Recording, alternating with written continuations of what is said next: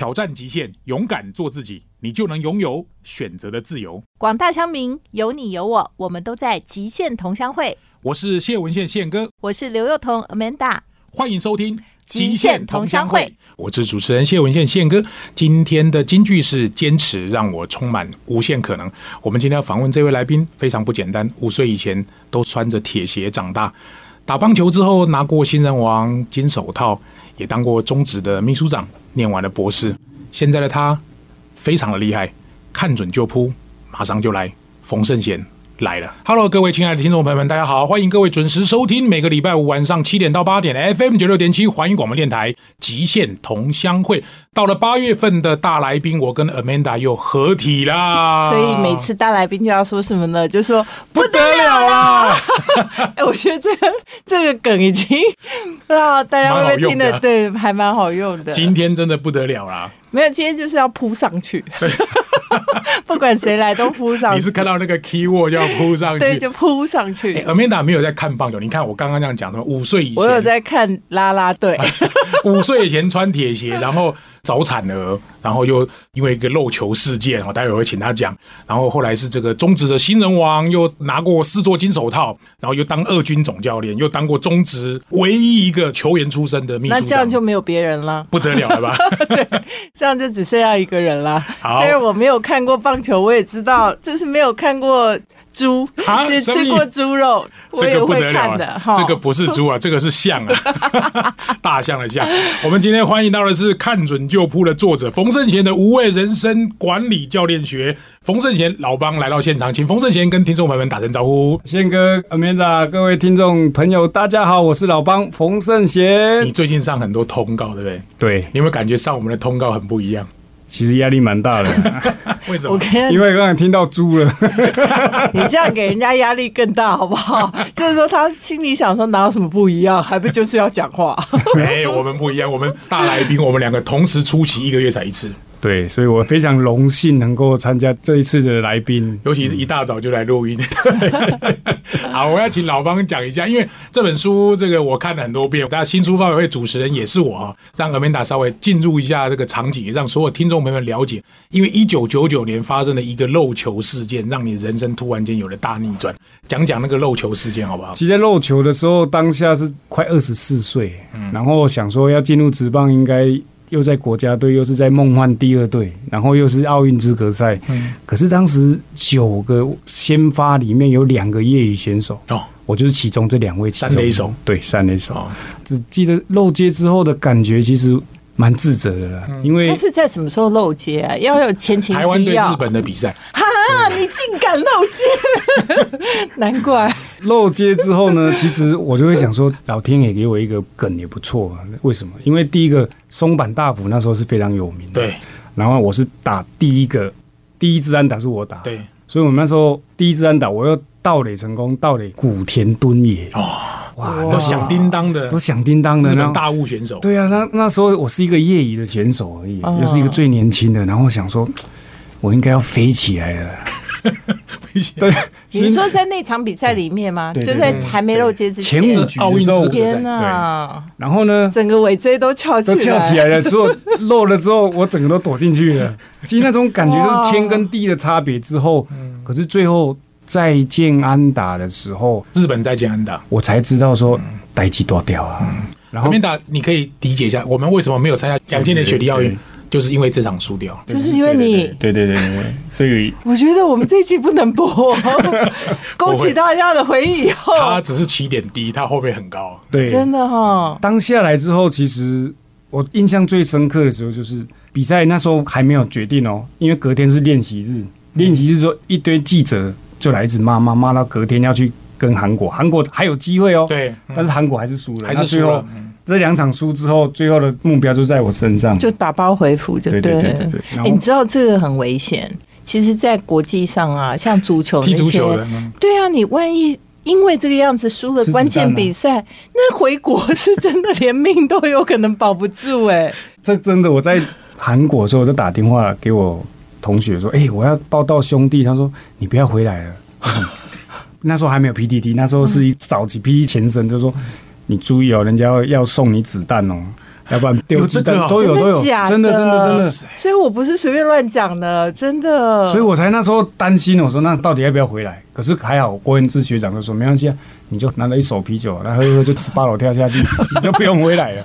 其实就是这样的梗，让我觉得说，其实哎呦，真的变成说你一生期待能够争取奥运资格赛。如果拿到奥运的门票，我们是一个很光荣的延续，因为那时候一九九二年之后就没有再进去奥运了，所以那时候国人的期待是非常大，所以骂的更惨。而且前五局其实看起来还状况不错，哇，那时候真的是飘起来的感觉。但是真的这样下去之后，二十年中华队绝缘体就是我了。没有了，我觉得你就是出发点比较低。我刚刚前面讲，你说你五岁以前都穿铁鞋嘛，就是早产儿。好，这一段也是你人生一个很低的点，跟大家讲一下。对啊，让 Amanda 先把那个背景知识先把它卡住。所以你如果五岁以前穿铁鞋，意思就是说，其实你本来要当上运动选手这件事情是不可能的。对，哇，那好不容易当上运动选手，好不容易进入国家代表队，好不容易要去争取奥运资格，对啊，好不容易前五局打的这么好。其实结果漏接，对啊，就是那时候我还第一次请妈妈去韩国看比赛，嗯，是第一次妈妈看我比赛啊。因为小时候她一看到我刚打球的时候，妈妈就进入球场，看到人家在骂他的小孩之后，从此之后他就没进球场。哦，我觉得那个心都会揪起来。他的故事基本上是可以拍成电影的，真的。可是去的时候，我想说我要进入职棒，刚好有能力让妈妈去看一下比赛，结果看完之后，她在跟着哭啊。因为也是一群那时候加油团去，那就骂说这个三垒手是谁的？就我妈就坐在旁边。哎呦啊！所以他当下看到我回来一直哭，他也跟着哭，说：“哎呀，不要紧啊，你都开领金的啊！”那就是这样的一个出发点。所以让我进入职棒，大家都是掌声，但是我是被骂的。嗯，哎，那个高飞球，一般三垒手接一百球都不会漏吧？也不基本上一千球都不太会漏了。不是那种很难、很奇奇怪怪的球啊，但是。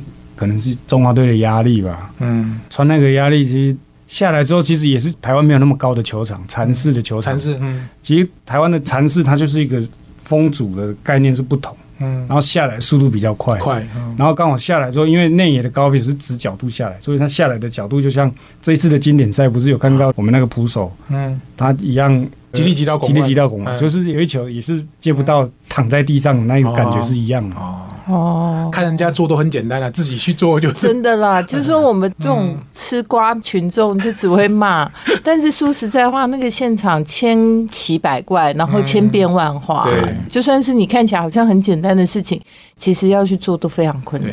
希望各位喜欢，休息一下，不要走开，马上回来。欢迎各位收听《极限同乡会》，我们这个节目在每个礼拜五的早上七点到八点首播，隔周五的早上七点到八点重播。我们在四个 Podcast 平台上面都会收听得到。欢迎各位锁定我们《极限同乡会》，今天跟 Amanda 一起啊，Amanda，你隔壁这个不得了啊！真的，因为我跟你讲，我刚刚听的那个背景知识，因为其实听众不是全部都很了解棒球嘛，哈。但我觉得是从棒球看人生，嗯所以他那个书上啊，看准就扑那一句话真的写的很好，就是从铁鞋早产儿到中职新人王，从二军总教练到 CPBL 秘书长，人生如果可以有这么多起伏啊，我觉得某种程度也是算很精彩。嗯，但是这个精彩当中，因为有起伏，所以那个低点跟高点对落差很大，应该是刚刚又听到那种故事啊。我本来不太认识他的，一漏接喊效果，全国都认识他。老方他的棒球人生很特别，我觉得身为他的朋友，我看了他的故事，我都觉得很感动。你看到漏接，然后新人王。然后每天要这个接的这么多球，然后兄弟其实压力也算蛮大。谈谈你的直棒拿到第一个新人王跟金手套的心情好不好？其实宪哥，我可以补充一下，我还没拿到新人王之后，我还有人气王，还有 白色情人。不是他比较在意的是这两句，新人王大家都知道，新人王只是球队或者是球评觉得，哎，拜托，人气王，白色情人，白色情人是什么东西？这好多了。我那时候那一年刚好隔一个月就三月十四号白色情人投票嘛，刚好联盟白色情人节啦，意思就是说大家的偶像啦。阿明的，你真的太了解我想要铺的梗是什么？其实运动员就是说从被骂进来，但是在那个过程当中，其实每天都三千颗，嗯，因为每天要接三千，你没有这样的一个经验之后，进入职棒之后就归零了。归零之后，其实就是刚好又遇到一个很好的日本教练，嗯，所以他告诉我说，其实在这个阶段，你业余的阶段已经结束了，你进入职棒是重新开始，重新开始之后。刚好漏接之后，要不然我如果是被掌声进了，我刚好两百颗我就不想练了。对对，有道理。就是因为你漏接的那颗球，所以你可以归零重练，加倍练习，所以变成三千颗球，那就一直练练到，因为大家都是在不看到你会在职棒会有多久。所以我最近在上节目有讲，其实大家都忘了，你知道我三千颗练完之后，刚好那一年。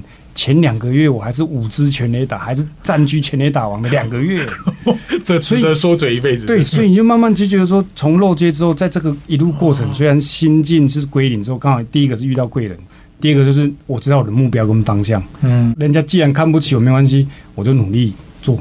嗯，其实他这个就是他遇到贵人的时候，他自己要先有动机。嗯，如果他自己的心态不好，动机不对，事实上你就算遇到贵人，你也没办法发挥。对，所以我觉得很多的听众可能在听的时候，都是觉得说啊，很抱怨呐，说这辈子很倒霉，都没有遇到提醒你的人。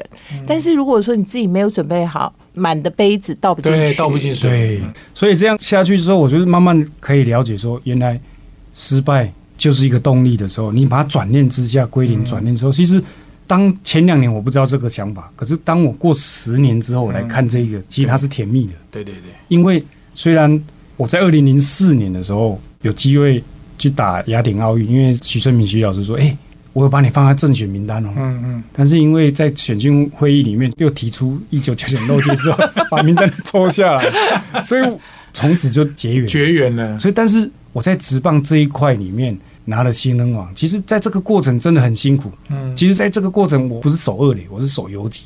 嗯，我是拿游击手的新人王。哦，哇！新人王他一辈子只有一次机会，当然只有一次，不然的话一直新人，那 新人要的对老人王哦。所以那时候其实日本教练就告诉我说，除非你手断脚断，不然你就是在场上。所以当时那种感觉就是波浪啊，好悲情哦！除非你手断脚断，好振奋哦。其实应该是说，我在这个训练的过程当中也感动到他。嗯，他觉得说这个年轻的态度很好，我就给你机会。是我怕我给你机会，你没办法珍惜。嗯，所以他就告诉我说，因为我当时在那种状态是有十一支职棒球队啊，所以我淘汰率不会那么高。那个年代台湾有十一支职棒，有两个联盟，两个联盟，所以变成说还好我在那个时代，要不然我在现在这个时代的话，可能就被交易，早就被，所以就基本上就不签了。还有那种舞台，我想就是这个生命的历练，就是在落街之后这一路走来，我没有放弃自己，嗯，因为大家不看好，我们把它变成一种告诉自己、提醒自己说。他就是在督促我往前走的那一些人，讲的很对。假设你是带着掌声进去的，对，你可能就会觉得说，大家对他期待很高。对，然后有的时候是心态上的问题，觉得说啊，那我这样就不能再丢脸，反而无法前进。对，那你跌到谷底，反正多的都是赚赚的。对，所以所有我用这样的一个理念下去之后，我在后面一直在设定，那时候设定目标，其实我只要五年内一定要拿到一个金手套。嗯。哎，第三第三年就拿到了，所以我那时候发觉说，哎呦，我怎么都提早达成达成目标。可是这个小故事里面，我新人我那一年我是本土的游击手漏最多的。哎，不过这是这样子啊，因为人家讲说你没有失败怎么会有成功？所以害怕失败的人，你就反而很难成功，因为你就没有尝试啊。所以又看到日本教练的那种身教，然后又那种态度，我觉得我当一个选手。我如果怠慢了，我就对不起他，因为他期待我成为一个很好的选手的时候，但是我如果没有用这样的态度，根本没有办法达到他想要的标准。其实还好，我有做到了。但是呢，为什么会讲这一句话？因为他对彭正明也是一样。嗯，彭正明进去之后，他半年内都没有先发。嗯，他就是告诉我说，为什么他已经都可以先发，为什么不先发？他说兄弟像需要这个第四棒，但是你现在让他进去。一直失败，但是每个人不同，但是他就说他一定要让他磨练他自己的那种脚，真的经过一个上半季结束之后，下半季之后打下去，真的我们三连霸就这样启动。所以一个好的教练，他马上就把你说这个选手要放哪一个位置，这个时间点怎么样去让他培养。他说我培养彭振明是在这个联盟里面。会造就他十年以后，整个都是他的舞台哦。所以你会觉得这种教练要从哪里找？那慢慢感受到，也要时间来证明。对对，神元教练真的很厉害，就是说你要看到这个人的潜力，而且还要依他的这种样貌，嗯，还有他的性格，去帮他规划他的未来。所以你遇到成员教练，可能跟你未来你去当二军总教练多多少少也有点关联嘛。其实从头到尾都是他影响我。对，从我当选手这个部分，其实我也连续出赛五百五十六场。嗯，那这个因为我不要让在职棒人家来可怜我。嗯，我跟大家是一样，所以我就一直下场。因为这个很难诶，连续出赛五五六很难诶。那时候其实一直在告诉自己说，你是一个漏接之后，但是呢，可以下场，我觉得我就很珍惜，因为你不知道什么时候结束。嗯。可是教练一直讲说，你要坚持坚持。我甚至脚扭伤还是继续，还是继续。然后打完之后去急诊室好几趟去打点滴，因为真的太痛了。但是最后可能一个出生球骨裂了。就结束。我那个骨裂的时候，我还没被换下来呢。林立珍总教练就看到说：“啊，裂塞吗？就不换了，因为你是连续出赛嘛。”嗯。结果从一垒跑到三垒之后，刚好手又滑垒压下去，整个都断了。嗯。哇，我觉得成功的人真的不容易。就像 Steve Jobs，他为了他想要完成达成的目标跟人生的理想啊，他就是可以冲刺到最后一分钟。就是还没有倒下去之前，都是冲刺的人生，真的 疯了。但我觉得他的书里头有一段，就是他二军总教练那个章节，我觉得很感人，而且非常的特别。他的意思是说，他永远都把目标当成零失误，嗯，但是最重要的事情是你还要不断的尝试，然后。中间会一直失败，就虽然目标是零失误，但其实会一直失误。但他的失误就是要马上归零，然后重新在失败里站起来。我觉得这个非常的困难。嗯，其实就是告诉自己说，因为运动这一块，其实就是你要先从失败，然后去熏陶自己内心。如果你失败，你没有办法面对，你就是被淘汰了。嗯，当你失败了，检讨别人，你也是被淘汰了。所以变成说归零理论就是一个，我就把它这一阵子把它写出之后，我就用这是一个打者的理论。嗯，因为打者就是在最好的运动员，其实他就是要面对七次失败，嗯，七次失败三次成功。如果用一千次的话，三成终身打击率三成多，大家都很佩服，很厉害，已经是很强了。百分之七十都是没打到。但是从另外一个角度看，就是十支七支都没打到。对啊，所以这个就像 Kobe Brown 一样啊，他在投篮投篮的时候，投篮他得分很多，但是他没投进的更多。真的好，我们今天访问到的是冯胜贤，最近写的一本书，春光出版，看准就扑啊！冯胜贤的无畏人生管理教练学，非常非常好看的一本书，本人的故事也非常精彩。休息一下，不要走开，更精彩的第三段马上回来。欢迎各位回到极限同乡会，我是主持人谢文宪宪哥。今天访问到这个前知名球星啊，也是中华职棒的秘书长啊，但念了博士，我觉得非常非常了不起。现在是好朋友啊，春光出版最近写了一本书，冯胜贤的看准就扑，冯胜贤的无畏人生管理教练学。刚刚我们提到，其实后来老邦做了二军总教练，兄弟象也拿到二军的总冠军。二零零七年离开兄弟这个体系，当然后来你念了博士。其实更精彩的是，你上一次。来上我的节目的时候，聊到二零二零年当时疫情爆发的时候，非常严峻的疫情导致中华职棒全部都停赛，当然全世界也都停赛。刚好 Amanda 因为他也有参与到一点点像跟 BNT 疫苗有关的事情，所以我相信这一段一定大家很有兴趣。那个难关是怎么过的？其实那个难关我也不知道怎么过的，因为真的很难。因为第一个，我们那时候员工旅游，我都在日本北海道，我们就看到日本的新闻一直在报了。嗯，然后报的时候，我就跟吴志阳会长说：“哎。”会长就来找，哎，那会不会到台湾？我说，我们就讨论说，应该时间到就会到了，只是说因为台湾还没有像日本把那新闻，所以我们赶快回去之后，我们就开始立即就说，啊，那我们就防疫小组就先规划出来，然后各球队派三个代表，我们再找 CDC 或者是找一些专家来做。刚好那时候陈一鸣委员他也是这个专家，所以会长就找他来当防疫的里面的蛮重要的一个角色。好，开始大家都在思考说，哎，那当时那时候又要奥运门票。个赛事六抢一没有拿到门票，但是那时候整个球季是为了这个六抢一提前了两个礼拜，到最后疫情一到了之后，又延了两次，就延到四月四号。当时我们那时候感觉说哇，糟糕，怎么办？嗯，在怎么办的过程当中，看到球员在一月就开始春训，春训到后面来一直看疫情是爆的时候，大家都怕确诊。那怕的过程当中，但是呢，球团就就问联盟说：那你们开完之后，你们。应该是要怎么样的下一步？那我们就说，我们去问看看。问了说没有终点啊，什么时候结束都不知道的时候，那这样开会最后一个决议说，那没有终点，那就要找一个时间段落就开始要打了。嗯，可是要打的过程当中，前面就更困难了，因为所有的县市四个县市嘛，谁给你打？谁要让你打？嗯，我就从台南、桃园谈完之后，打了确诊谁负责？嗯，他只要丢一句话给你就破口，谁要负责？可是问题是球团说，那这个部分你们没有终点，那我们要打，不打的话，我们至少不能亏太多嘛。所以联盟你们就是要好好去想办法去协调，说没有终点，那最后我们是不是可以开打啊？什么方案你们就把它提出来。但是这个过程当中，你就要开始要从跟 CDC 去讨论，然后他就找了社区防疫组来跟我们讨论说，那指引指引的东西都没有帮运动啊。都是生活工厂，那结果运动指引出来，好，那一条一条做，那他就说一个礼拜内你要先把所有确诊动向全部弄出来，然后所有东西都从零到一的时候一直一直调，一直调。我也不是这个专业啊，所以变成说我带个团队去跟他们就谈，一条一条谈，谈到最后执法下面可以怎么做，那球场要怎么规划，嗯，怎么弄，弄到最后好。先有东西出来，才能过去跟县市一个一个报告。报告完之后，他们再回复说。但是我还是讲一个压力大到我真的也受不了的时候在哪里？我到台中，好不容易讲个三个县市，只剩下台中。那台中的运动局局长李玉瑞局长也是我蛮好的学弟。他说：“学长学长，这样啊，我帮你催看看。”那我们就找了卫生局、运动局，然后加联盟，就加起来快三十个人。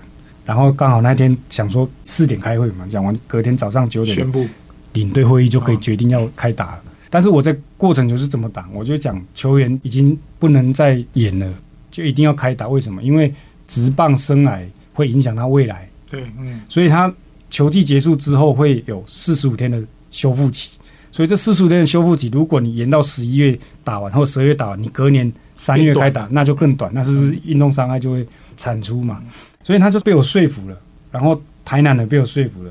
说服的结论是什么？不是同意打呢？不是，我说这样好了，你们不要决定，但是你们看各县市有一个共识，就是说，那如果开打，交给专业去评估啊，专业就是可能不能打，救我们嘛。但是我们要提出一个最好的方案，就是确诊后的一些流程流程对。然后你防疫的流程，你怎么样区隔？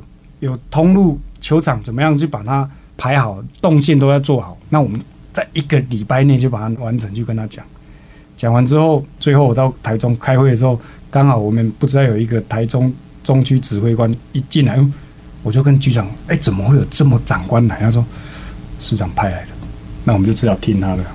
然后坐下来听我们报告完之后，中区指挥官就拿了确诊的影片，你先看一下。听说你是球员出身的，好，来我影片给你看。看完之后，他就讲一句话说：“你看哦，你是一个球员出身，如果球员确诊了。”你拿什么赔？我是打网球的，我看到确诊之后就没办法。他所以以我的专业来，我绝对不会怪这指挥，因为他是安全的，以他的立场他是对的。但是被他讲完之后，我说好，报告指挥官，我们再回去再演绎看看怎么样让他最好。结果他听完之后还是讲一句话：我明天可会跟市长报告，还是不同意打。我觉得很多事情都是这样，就是说，并不是说有谁特别想要阻拦任何事，而是每一个人的角度立场都不一样。嗯，到最后还好，指挥官走了，我们就私底下跟局长在讨论说，我就再拜托他一次，我说这样好了，其他县市就是没有决定可不可以开打，但是由联盟去决定，如果开打，如果确诊的话，由联盟这边负责，怎么负责？按秘书长辞职，我就这样跟他讲这一句，所以我也跟中区指挥官讲，我说。确诊之后怎么办？我说政治责任我一定要辞职，这我没问题啊。但是在球场上也不能戴口罩，也不能做任何事情啊，不然怎么打球？那时候球员是戴口罩打，是可以戴口罩。真的，那个时候后来没办法的办法了啦。所以那时候到最后都出来之后，我就到九点半我就坐高铁回去，早上九点再开领队会议的时候，最后大家都同意了。同意什么呢？我说最后还有十分钟内，你就直接打电话去问，最后确认各县市的窗口。就是处长就想说，那我们现在决定，等一下要开记者会，就说我们要开打哦。嗯，可以，可以，可以，可以，可以，可以。到这个台中局长可以，你就先开打吧。那就这样过关。其实到后面最后，我就说我们会全力配合，因为台湾的防疫那么成功，要被人家看见，你职业运动开打，那就全世界看见台湾。不过那时候很厉害，因为那时候真的全世界唯一一个全世界第一个开对可以打棒球的地方就是台湾了。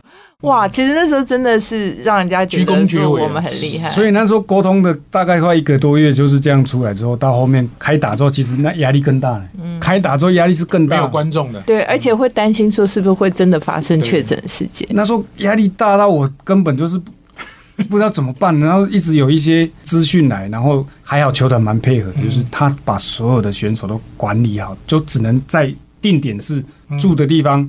球场住的地方住，不能有任何状况出来。嗯，所以动线出来，我们都随时掌握之后，我还要去掌握什么？掌握韩国要开打，掌握日本要开打。但日本都拿我们的指引，我都送。其实我觉得最重要的是说，因为台湾开打了。所以其他的国家开始思考说，那我们也可以打，人家都可以打，那我们当然也可以打，对不对？所以那时候就不然的话，我在猜，可能如果我们没开打的话，大家也不一定有人会开打。所以我们那时候是最有趣，就是没有人进来，但是把这些有趣的事情，就是像乐天把那些假人放上去 打假人，对对对。其实那个噱头慢慢出来，出来之后，其实推特上我们又开放英文的那种，所以让全世界看到，哇！突然间中华之棒被看见了，一场比赛有一百万人点 就推。在看比赛，就是一个危机，就是转机。当打了之后，其实那时候我也不知道哪来的勇气。但是就是要有人愿意勇于承担啊，因为很多时候大部分的状况就是说推卸责任，对，或者是说不要说推卸责任了，打安全牌总是比较容易的事情，那你要去承担总是比较困难。所以我都做不同的路了。其实我们可以说，那我们没办法打，因为整个政府就是规定不能打，你就不要去冒险。对。那我们打了之后，台湾 Can Help 又出来了，所以那时候其实一直追到最后，五月七号的时候要球迷进场的时候，哇，我那个难度也更高了。那个难度高到连地方跟中央不同调的时候，地方也要来讲说，哎。但是他们都是立场是对的啊，对，他们都是要很安全，不要让球迷确诊。当开放了进场，那我们压力是更大，因为我们那时候还听到韩国说要开放了。所以他那会还梅花座，现在想起来都两三年前的事。不过真的渡过难关很不容易啊。那个，请各位听众赶快去买这本书，他的秘辛都写在这里面。休息一下，不要走开哦，马上回来。欢迎各位听众回到极限同乡会，今天跟 Amanda 一起访问冯胜贤老帮。刚刚老帮谈到这本书，当然我觉得看到老帮念到博士、中职秘书长，然后帮助台湾中华职棒渡过难关的这个历程都写在书上，我真的很期盼各位有机会啊，在这个电子。书也好啊，纸本书多多给老帮支持啊！春光出版，看准就扑，冯圣贤的无畏人生管理教练学。而且我这个不看棒球的人，大家不用担心，他不是一个在讲棒球的事情，他是借由一个棒球运动的故事，一个运动员的一生啊，不用说一生啊，半生。那他写出来的事情点点滴滴啊，其实我觉得在运动上面啊，就是最能够反映人生。嗯，所以我觉得这里头有非常多可以学习的地方。我个人看了也是很喜欢，所以大家。赶快去买，看准就扑。嗯，老方现在虽然他很谦虚，说他没有一官半职，可是他可以为台湾社会做的事情很多。听说你要募集一百所学校去免费帮他们演讲，是吧？对，因为我想这本书我基本上版税是捐招厂的基金会嘛，然后也希望企业看见运动员的一个理念之后，第一个阶段我希望在新书发表会的时候也跟宪哥也聊，我说我下一个阶段就是说让教育这边。可以看到运动员的时候，为什么会有这样的理念？我想要走一百间学校，嗯，然后呢，每一间每一间学校捐二十本书，嗯，然后来做一个五十分钟的分享。因为这样的一个理念，就是希望，因为我是运动体制出来，大家都以术科为主。可是我这回想这十五年到二十年间，我那些同彩的对运动员，其实二十年后他到社会里面，他们就觉得运动员就是就是打球，对，所以。我希望运动员去跟社会是连结的，他是没有脱钩的。再来就是运动员跟社会是没有特殊性的，因为跟一般人都是一样。当你没有这个舞台，你下去社会，你就是一样的人了。所以我想用这样的一个一百间学校来跟学生也好，或者是跟运动员有体育班也好，从高中以下来讲这件事情，那很重要哎，很重要。因为一个点一个点让他们知道说，穿个球衣进入学科。它是没有特殊性，你要跟一般人是一样。要要心态调试啊，对不对？然后，但是我觉得你的书上还有一个重点蛮重要的，就是我觉得你可以是大家的一个 role model 跟榜样，因为你后来就去念博士嘛，对不对？然后你的书上就写，其实不学习你会很恐慌。对对对对对。所以我想用这样的一点，我是在这这个这个制度十五年没有在学科上的学习浪费之后，我后面再来学习，到后面我觉得我的目标就是很简单，终身学习。所以我希望我这个理念，我走过的路。用最短的时间，虽然五十分钟不是在讲我多好成就，而是要跟他分享说，在更差的环境之下，只要你的内心是一一股力量，你想学习，你其实很快就会成长。对，而且事实上，我觉得运动员具备这样的特质，他在运动场上如果没有这样的精神，他也没有办法坚持。像他其实就是怎么样去调试他，从如果他不当运动员了，对，他可以。把他的精神拿来用在什么样的地方，然后有一个 role model，有一个榜样，能够让他知道说，其实这条路是可以走得通的。对，因为运动员其实人生的第二曲线其实比一般人来的短，所以运动生命其实非常短，所以你要更早准备嘛。所以我只是传达这些。现在在运动的一些学生的学弟们，或者是让他们知道说，其实运动它只是一个工具而已。嗯，进入社会你是不断的学习不同的工具在学习，所以我觉得这是一个很重要啊。那老班，我问你一下，如果说他们听的这个听众或者是企业想要赞助，要怎么跟你联络？其实我现在有一个平台，就是让大家如果有兴趣，为了这个一百件文也叫募资嘛。对。所以希望说大家在我的平台，在我的脸书里面公布之后，是会有一个，因为工研院的工程师会帮我做一个系统，也是做自还有系统系统。所以要搜寻什么？在脸书上就直接搜寻你的名字嘛？对，在我脸书老帮好正跟我的粉丝，因为我就会放一个我们做好的，应该是类似 App 的概念去报名系统。那学校的报名系统跟企业的赞助的系统是一起的。所以就是在脸书上面搜寻老帮好正，或者是搜寻老帮好圣贤，对对对，OK，会有一个比较完整的一些资讯给大家。嗯，好。反正老帮来上这个节目，我自己就抛砖引玉，我自己先认养一场，好不好？好，为我们桃园市的这个伙伴认养一场。那我也认养一场哈，好不好？新竹，新竹，好，你就只要九十八场，我们从这里先开始。因为其实认识老帮对我们来讲啊，其实他有这个能力跟这个角色走在前面，我们也希望旁边帮他抬轿的可以助他一臂之力。今天非常谢谢冯胜贤老帮这本书，各位一定要去买，要看准就扑。冯胜贤的无畏人生管理教练学，春光出版。今天节目到这边告一段落，谢谢各位的收听，我们下礼。拜，再见，拜拜，拜拜。欢迎收听现场观点，我是主持人谢文宪宪哥。我相信有在看中华职棒或者是关注兄弟象的朋友，一定都认识这号人物老帮冯胜贤。他的丰功伟业，我们在这里也就不再多做说明。我想提提，在今年的四月三十号，我跟 Amanda 一起在一零四人力银行的这一场突围演讲当中，我曾经讲了一句话，我说一个国家要强，体育运动一定要很强。如果在座各位的 HR，你们可以愿意。